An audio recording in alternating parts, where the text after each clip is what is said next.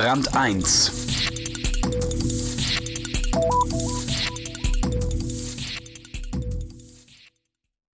Die Mitwirkung des Bürgers an der politischen Entscheidungsfindung reduziert sich auf die Stimme, die er bei einer Wahl abgeben kann.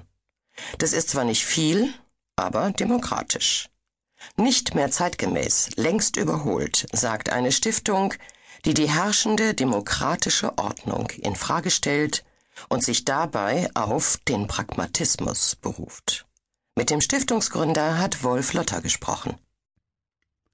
Zehn für mich, eine für dich.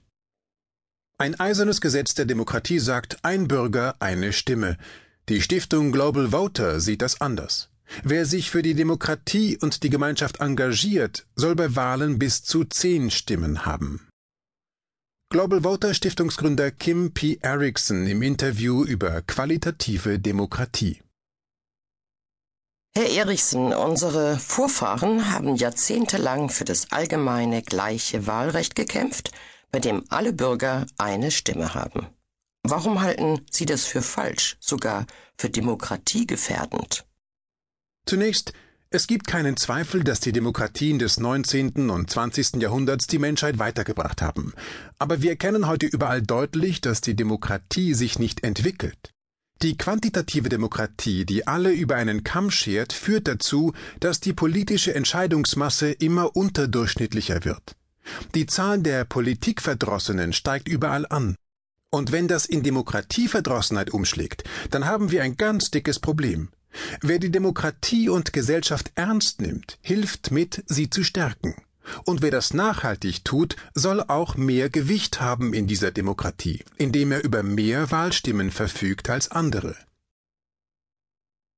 Sie schlagen vor, dass Bürger mit besonderen Verdiensten um die Gemeinschaft bis zu zehn Wahlstimmen haben sollen. Ist das nicht ungerecht? Nur dann, wenn wir glauben, dass sich Engagement nicht lohnt. Niemand ist davon ausgeschlossen, sich zu engagieren. Jeder, unabhängig von seinem Einkommen und seiner Herkunft, kann diese höchste Stimmzahl erreichen. Ungerecht ist das also nicht. Die Frage ist für mich eine ganz andere. Was ist der Grund dafür, dass so viele heute den Sinn des Wortes Demokratie nicht mehr verstehen? Weil die Menschen für ihr Engagement für die Demokratie nicht belohnt werden. Sie dürfen zwar regelmäßig wählen, aber sonst? Die Politiker haben sich durch die etablierte Bürokratie längst von den Bürgern entfernt.